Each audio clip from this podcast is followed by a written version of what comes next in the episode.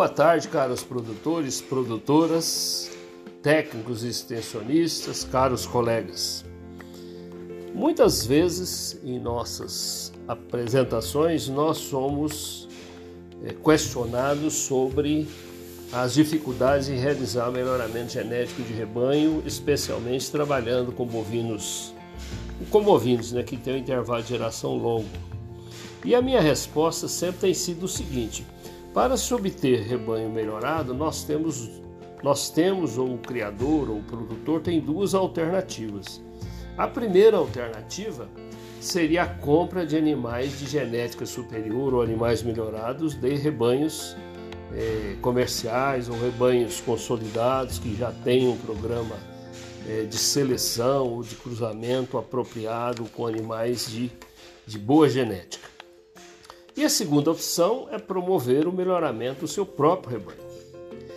É, a primeira alternativa tem como grande conveniente a resposta rápida, ou seja, um, um criador, um produtor que interessa por essa alternativa, ele pode da noite para o dia obter animais, né, já ter um rebanho com alta produção, alta produtividade, né, e ou seja, é uma alternativa assim, pode ser muito rápida.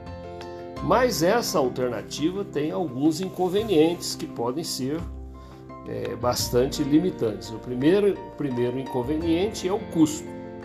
Né? Normalmente, para se adquirir animais de genética melhorada, de rebanhos é, estabelecidos, né? É, de origem bem conhecida, o custo é elevado. Tá? Nenhum produtor que faz todo um trabalho de melhoramento e não quer vender o seu animal a um preço é, baixo, né? ele quer ter o lucro. Então essa é um, vamos dizer, esse é um inconveniente dessa alternativa. Segundo inconveniente que eu vejo é o risco sanitário.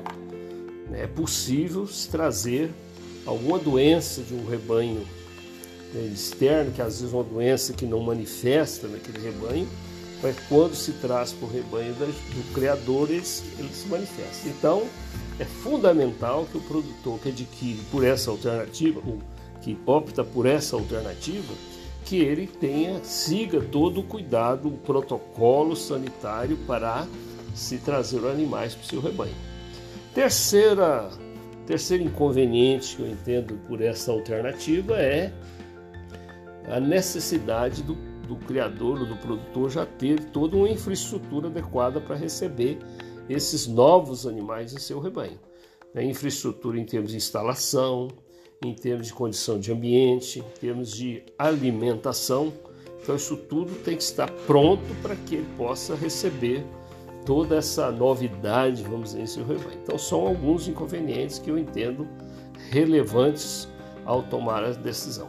A segunda opção, como nós temos falado, seria o melhoramento do seu próprio rebanho. O melhoramento do seu próprio rebanho tem como inconveniente o que? O tempo.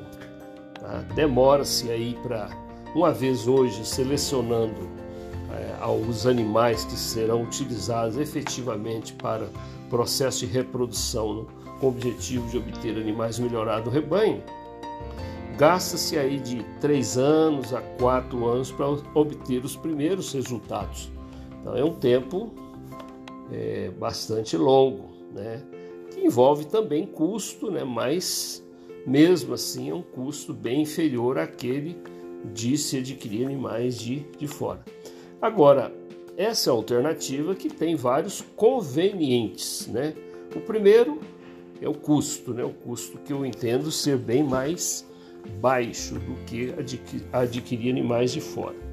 O segundo é que o produtor ele tem tempo para se planejar, para ir planejando, é, adaptando toda a sua infraestrutura para é, criação, para cria, para recria, né? E toda a fase produtiva desses animais. Então ele tem esse tempo aí que pode ele tendo esse foco no melhoramento, ele vai adaptando a sua infraestrutura de instalação, a condição climática, produção de alimentos volumosos, concentrado e etc., para receber bem esses animais que ele está produzindo.